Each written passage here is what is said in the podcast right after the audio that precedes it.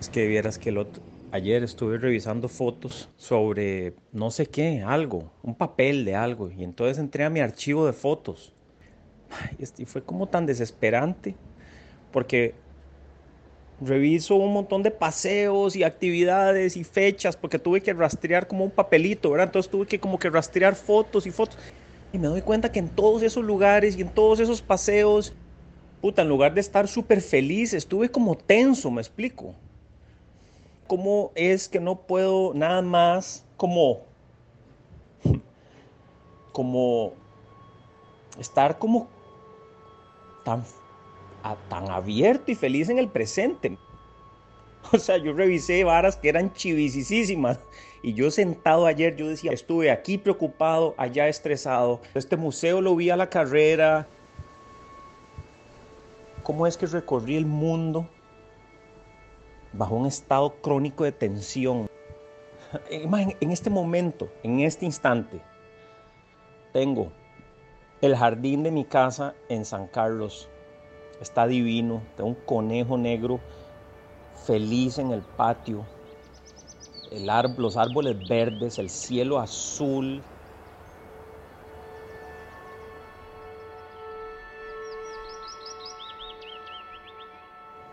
Tal vez eso es lo que se pierde en la infancia, pero vieras que yo recuerdo pasar horas, horas, como disfrutando, pero, pero era una vara súper profunda, disfrutando como del agua.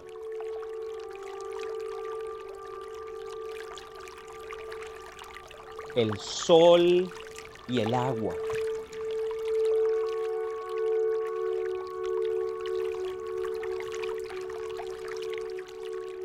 Ahora me meto a la piscina y tengo 200 pensamientos que van desde si no acepto mi cuerpo, a si el agua está fría, a si está caliente, a si me toca poner bloqueador, a que si me... Es como le echamos tanta cosa encima a nuestra vida, tanta, tanta.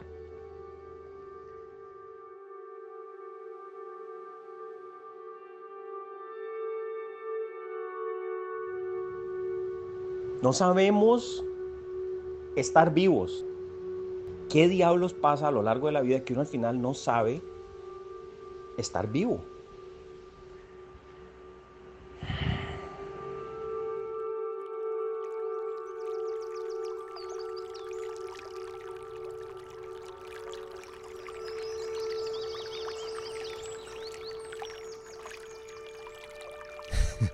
Ese es un audio de mi primo Gastón. Y ese, ojo, ese es el tipo de mensaje que nos intercambiamos todo el tiempo. Así comienza mi día a veces. Una tacita de café y un mensaje de Gastón. Tome. Ok, ahí voy, voy, voy comentando a medio palo porque, porque ya, ya para, para devolverte de un solo ir, como ahora hago este talk, madre, vieras cómo he instaurado el, el modelo de, de, los audios largos con los compas, ya lo instauré y les dije, madre, coma mierda. La vara va larga, y la regla es que nadie tiene que oírlo a la primera. No se preocupen, hijo de putas. Ahí lo oyen algún día, man. Y si no lo quieren oír, ni me cuenten, man, una verga. Pero a mí dejen de mandarme esa pinga de 10 segundos. A mí nadie inteligente tiene nada que decirme en 10 segundos, man. me encantan los mensajes de Gastón, me encantan porque, porque son sinceros, porque son transparentes y porque por lo general capturan tantas de mis propias preguntas. Esto es La Madriguera, un refugio en cuarentena. Bienvenidas y bienvenidos a este, el tercer episodio de mi podcast que justamente quise dedicar a eso, a las preguntas de Gastón, que son enormes, que son por ahí inescrutables, pero que tuve la determinación de encontrar a alguien que si bien no iba a tener respuestas concretas, por lo menos pudiera tener un par de pistas. Y se me ocurrió que tal vez esa persona podría ser alguien que nos lleve un poco de ventaja a los demás, que haya tenido la oportunidad de pensar en todas las cosas que estamos sintiendo en esta crisis por más tiempo. Una persona que haya comenzado esta cuarentena mucho antes que nosotros. ¿Y qué creen? La encontré. Melissa es una persona, yo diría, muy carismática y elocuente. Siempre tiene una sonrisa en el rostro que irradia esperanza y felicidad y sobre todo es una amiga a la cual cualquier persona se sentiría orgullosa de tener a su lado. Y Meli tiene la capacidad de hacer que a veces los momentos pequeñitos e insignificantes se vuelvan realmente memorables. Bueno, vieras que es una chica muy luchadora, es sumamente organizada. También de pequeña le daban miedo muchas cosas. A Meli le daban miedo las piñatas, le daban miedo los payasos. Le dio miedo también, obviamente, cuando la cambiamos de escuela y pasó a otra escuela. Cuando le daba miedo, no, no, le, daban no le daba hambre, no comía, este, se le descomponía el estómago del susto de que tenía que enfrentar algo nuevo. ¿Aló? Melissa. Hola, ¿cómo estás? Contestó como si fuéramos amigos de toda la vida, a pesar de que no solo nunca nos hemos conocido, sino que ni siquiera ha escuchado mi podcast. Yo solo escuché el primero, no, no ha llegado, hay más. Ah, no, no, no te preocupes, Tuanis, Meli, Tuanis, gran apoyo de tu parte. Además, muy, muy, arriesgado de tu parte tomar esta llamada sin haber escuchado el segundo, porque por ahí el segundo fue una mierda y, y estás apuntándote a participar en un podcast pésimo. Ah, no, no, no. Ahora sí, yo creo que se oye un poquito mejor. ¿Me escuchas bien? es que el teléfono de mi casa es muy viejo. es que esto no lo cambian hace rato. Sí, sí, claro. Para que, para que esté pegado a la pared de, y no te, de cuidado, no te creo que está viejo, ¿verdad? de pronto te imaginé con teléfono de rueda y cable de colocho. sí, casi sí.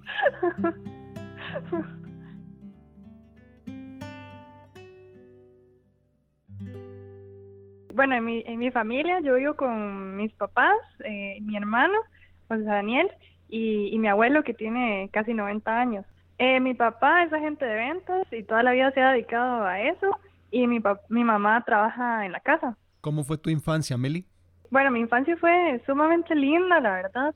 No tengo como malos recuerdos, fue una infancia como muy tierna, muy dulce, y eh, fue una infancia que quedó grabada, porque mi papá se compró una cámara y entonces toda mi infancia quedó grabada. Elisa, ¿no sonrisa a la cámara?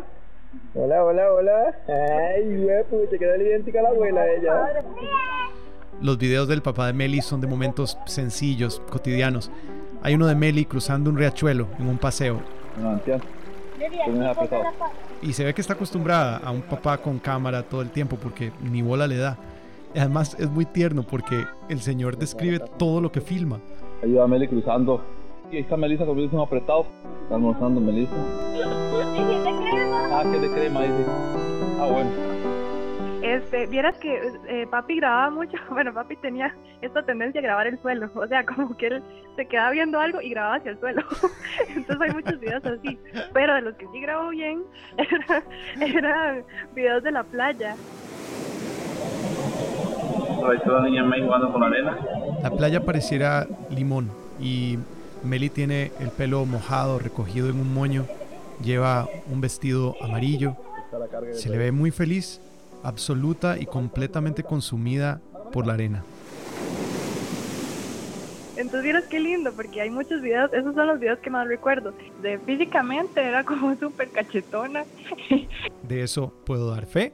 Y también de que no importa el lugar, no importa el momento, en algún rincón junto a Meli siempre aparece José Daniel, su hermano, tres años menor. Siempre estuvimos juntos, siempre fuimos unas pegas, hacíamos absolutamente todo juntos. En este otro video, Mel y su hermano se empujan en una especie como de carretillo, justo afuera de su casa, en la calle.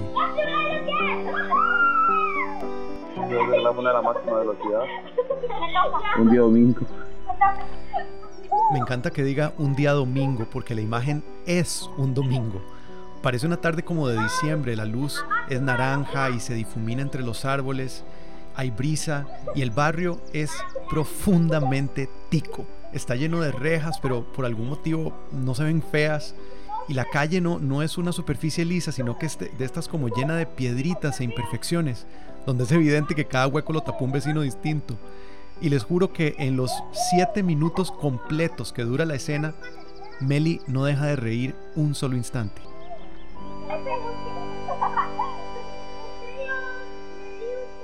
Yo a la gente cuando le digo, bueno, ¿qué es estudiar una ciencia social y sobre todo ciencias políticas? Meli evidentemente creció, fue al colegio, dice que le gustaba mm, más o menos, pero que encontró refugio cuando llegó a la U, específicamente en su carrera de ciencias políticas. Yo lo que diría es que, bueno, lo que estudia las ciencias políticas es el poder, ¿verdad? En sus diferentes eh, dimensiones, no solo el poder a nivel del Estado, sino que ya en la familia, en la sociedad, en todo. Y es algo así como adentrarse a eso y ya no hay vuelta atrás porque es una forma de entender la vida desde, desde otra perspectiva, mucho más amplia. Y desde esa amplitud, Meli fue no solo una estudiante ejemplar, sino una muchacha, pues, normal, pues, con novios, amigos, fiestas, paseos, días buenos, días malos, vacaciones, pero sobre todo eso, dedicación total a sus estudios y a la gente que quería. Hasta que un día su vida cambió para siempre. Sí, bueno, yo estaba en, de hecho en el último semestre de, de la U y me acuerdo que yo empecé a sentir como mucho estrés y me acuerdo que también empecé a sentir mm, una fatiga tremenda, ¿verdad? Como si hubiera corrido una maratón de muchos kilómetros y un dolor de cuerpo fuertísimo, como si tuviera una quiebra huesos. ¿Y tenías cuántos años? 24, de hecho habían pasado 15 días después de haber cumplido los 24. Entonces, bueno, yo fui al, a Levi's, como soy de Tibás, fui a Levi's, a la clínica de Tibás, y me dijeron que por los síntomas probablemente estaba incubando un virus. Entonces, bueno, me enviaron para la casa y ese día, ese mismo día me llamaron del laboratorio diciendo que todos los valores estaban alterados y que todo pintaba una leucemia, pero que mejor iba a emergencias al hospital para que me vieran. Meli se fue corriendo para emergencias del hospital con sus papás, donde le hicieron más exámenes y confirmaron el resultado. Bueno, era la leucemia, se llama bifenotípica con cromosoma Filadelfia positivo. Eso en español es, es como tener tres cánceres en uno. Es una leucemia muy rara y, y muy compleja. Y yo pregunté, me acuerdo, por el pronóstico de, de vida y me dijeron que era un 50-50. ¿Vos te acordás a quién le preguntaste eso y dónde estabas? Ay, vieras que eso fue súper incómodo, me acuerdo. Estaba en uno de los salones en el Hospital México, ya me habían subido al quinto piso y me dieron la noticia ahí en la cama. Digamos, yo estaba en la cama, eran seis, son seis camas por, por salón y yo estaba ahí. En ese momento estaba mi ahora exnovio y, y me acuerdo que llegaron y, y me dijeron, me explicaron el diagnóstico y yo les pregunté por el pronóstico y me dijeron, eh, eh, sí, es un, es un 50 50, no sé qué, no sabemos cómo, bien cómo tratarlo. Y me dicen alguna pregunta o comentario y yo ¿qué va, ¿qué va a poder articular uno cuando le dice una noticia así, verdad? Entonces yo me estallé a llorar y les dije como nada y la verdad es que tengo mucho miedo.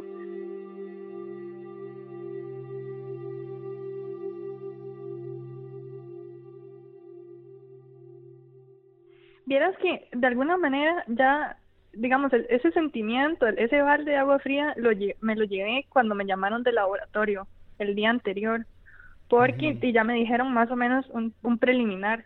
Y o sea, ese día, eh, de hecho, yo tuve que cortar la llamada y me tuvieron que llamar de nuevo, contestó mi mamá, porque yo soy, bueno, en ese momento era súper ansiosa y también hipocondriaca. Y en ese momento, o sea, yo nada más empecé a caminar de un lado para otro, me acuerdo, me puse súper fría, eh, no podía ni hablar, estaba hiperventilada y, y yo dije, ay, sí, o sea, aquí llegó mi vida, ¿verdad? Eso fue lo primero que pensé.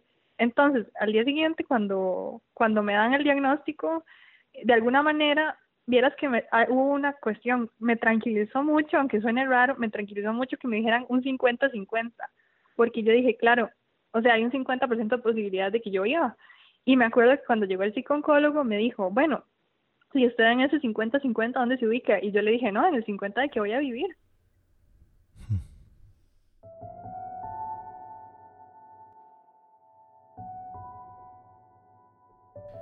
Y a partir de ahí, ¿qué fue lo que siguió? De ahí eh, fueron tres ciclos de quimioterapia. Estuve internada en ocho ocasiones para, para esa primera parte, digamos, de, de las quimios. Y entonces era básicamente consistía en estar internada sus días, recibiendo cada protocolo. Eso fue desde octubre del 2018 hasta abril del 2019, o sea, como seis meses. Ajá. Seis, siete meses en que estuvo confinada prácticamente a su casa y al hospital.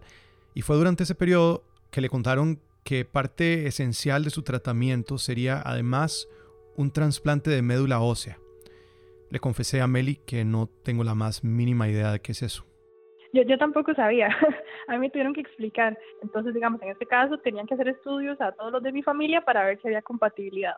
y mi hermano salió de 50% compatible. Entonces a mi hermano le dan un medicamento para que aumente el número de, de glóbulos blancos, o sea, de defensas. Y ya cuando ya yo estoy en cero defensas, me la ponen a mí. ¿Cómo me la ponen? A través de una como transfusión de sangre. Una vez que las células de mi hermano entran a mi cuerpo, eh, y ellas se acomodan en la médula ósea y, y de ahí la médula empieza a producir sus propias células. Y, y la idea es que empieza a repoblar de nuevo todo el sistema inmune.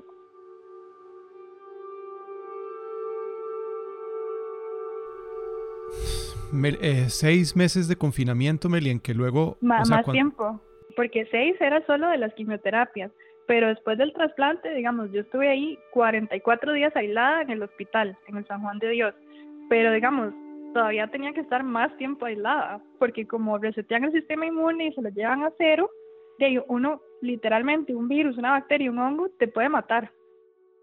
Literalmente.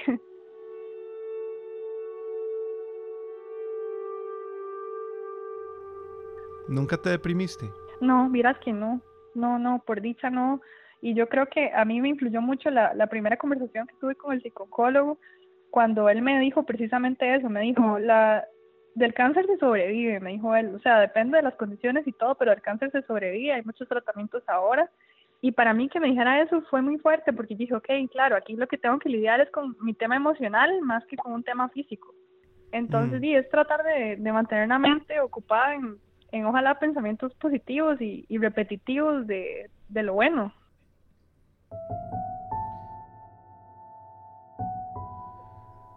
¿Cuál fue el resultado de todo esto? Bueno, a mí me dijeron que por dicha el trasplante fue exitoso y por dicha yo tuve la, la gran suerte o no sé de que, de que pegó el trasplante y al día de hoy lo que sigo es en control. Tengo que ir una vez al mes más o menos al hospital el veredicto es, digamos, muy bueno en el sentido de que definitivamente la enfermedad ya no está, eh, estoy trasplantada y eso garantiza que la enfermedad no regrese. Y no es que a Meli ya no le den miedo las piñatas o los payasos, es que ya no le da miedo nada. Antes era muy miedosa, ahora definitivamente después de que uno pasa por un cáncer, a uno como que nada le da miedo. Yo creo que eso, eso ha cambiado un montón. Definitivamente me siento una persona mucho más fuerte. O como me decía el psicólogo, yo creo que usted siempre ha sido fuerte, nada más nunca lo ha reconocido. Y yo creo que tiene razón.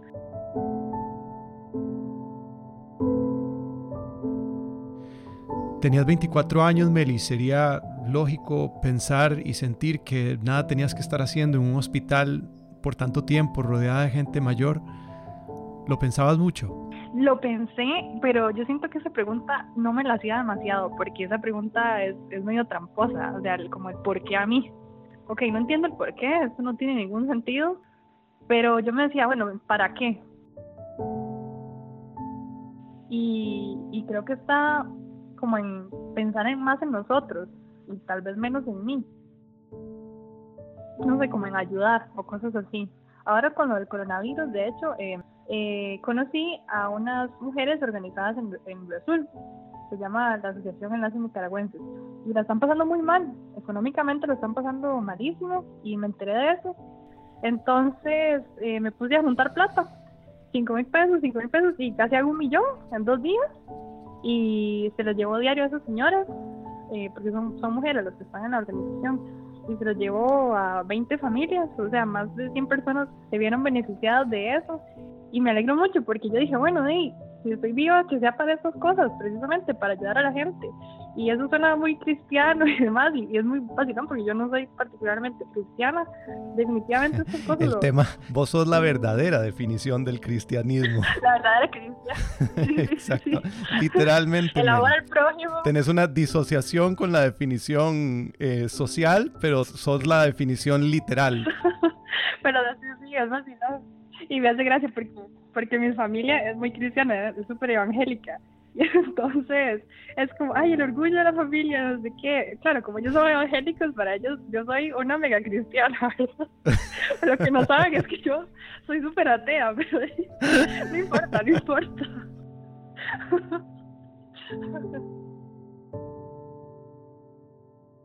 Meli, ¿qué, ¿qué, sentiste cuando, después de haber concluido un proceso como el que describís, de un año completo de aislamiento y confinamiento, se viene una pandemia mundial y te obligan a vos y al país entero a entrar en cuarentena?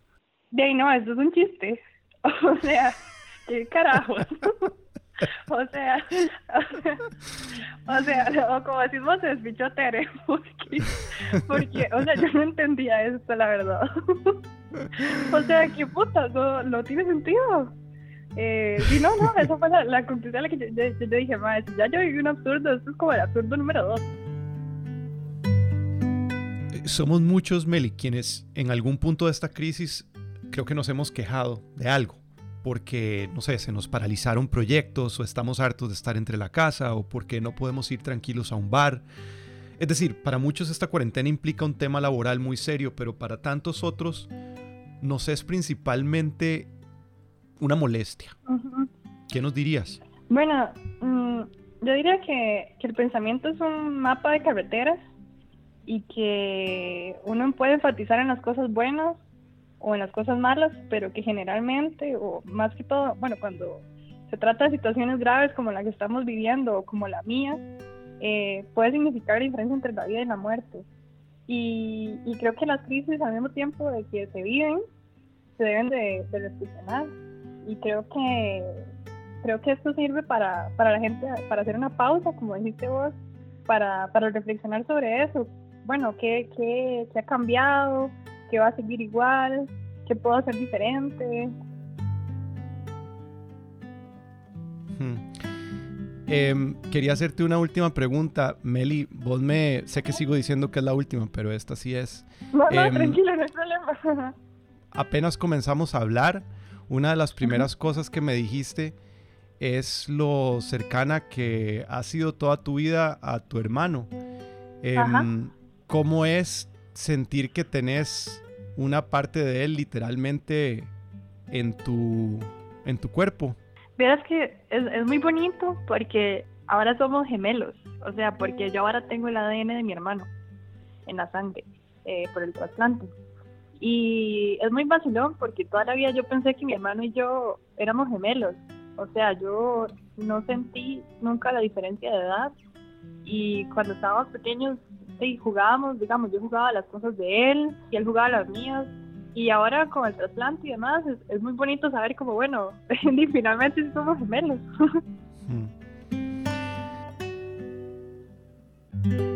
Cuando finalmente le dieron de alta, una de las primeras cosas que hizo Meli fue salir a bailar. Bueno, a mis papás casi les da algo. y yo les dije, no, yo voy a tener todos los cuidados, eh, bueno, voy a salir y y, no me voy a pegar los besillos con nadie porque no se puede, pero pero voy a bailar, que es lo que quiero, y, y entonces yo salí ese día con, con dos amigos y, fuimos a bailar, fue demasiado bonito, y eras que vacilón porque y pusieron reggaetón, y a mí me gusta mucho el reggaetón, o sea, escucho de todo, pero el reggaetón siempre lo pone a uno, bueno, a mí en mí tiene esa capacidad de hacerme sentir en un ambiente de fiesta. Este, de hecho, cuando estaba en la unidad de trasplante, eh, me llevé un parlante y ponía reggaetón y a veces los enfermeros ahí se ponían a bailar y todo, porque era esta idea como de sentirme en un ambiente de fiesta sin vivirlo. Y, y ya propiamente estar ahí y, y sentirlo fue tan bonito.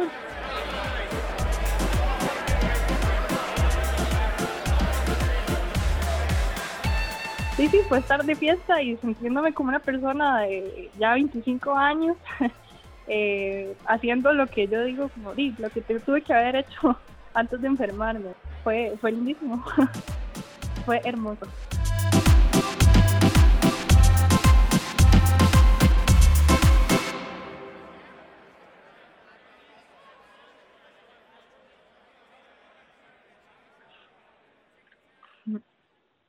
Meli, sí, pues, ¿qué te puedo decir? Me, me, mm, sin, no te conozco, es que me impresiona mucho tu voz porque siento que hay como una, hay una disonancia abismalmente hermosa y hermosamente abismal entre, entre tu voz y todo lo que me contás. siento como que hay una, hay un, como que proyectas una, una, una luz eh, como inabarcable dentro de, lo que decís y, no sé, me, me, no, no, no, no sé cómo más expresártelo pues y solo quiero como decirte que te admiro mucho.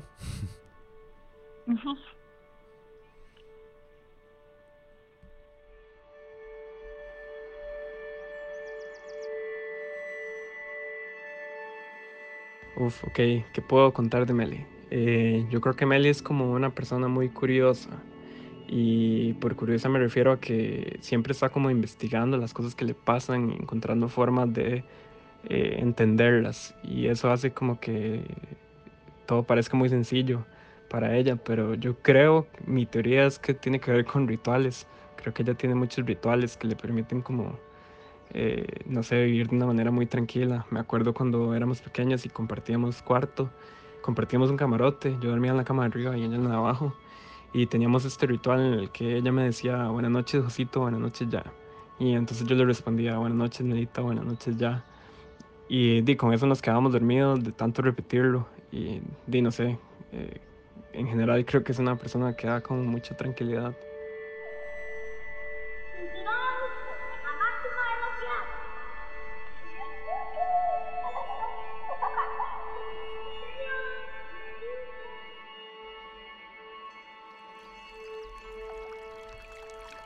Yo no sé si Meli sea la respuesta concreta a todas las preguntas de Gastón, pero sí puedo dar fe de que, al menos por un ratito, a mí me hizo sentir el agua y el sol.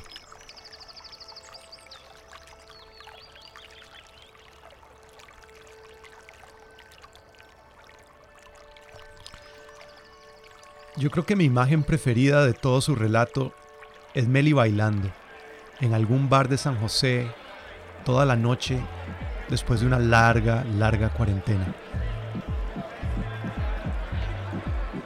Sudando con los ojos cerrados, sintiendo, rodeada de amigos y de gente joven que tal vez ignora la extraordinaria belleza que tiene al lado.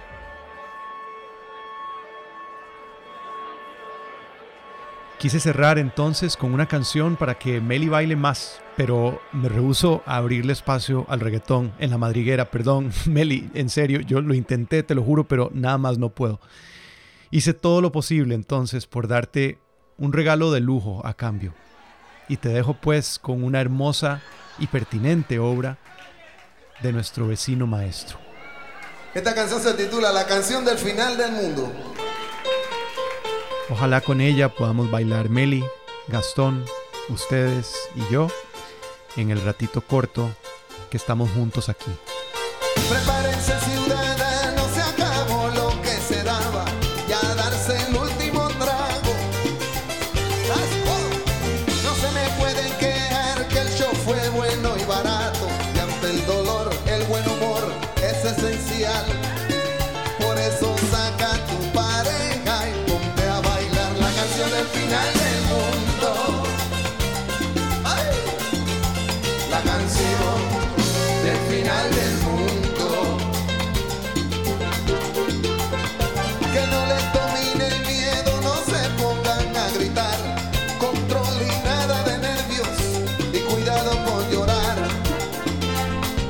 Fue La Madriguera, un refugio en cuarentena y una producción de Miel y Palo Films. Espero que hayan disfrutado de este episodio. Nos vemos la próxima semana.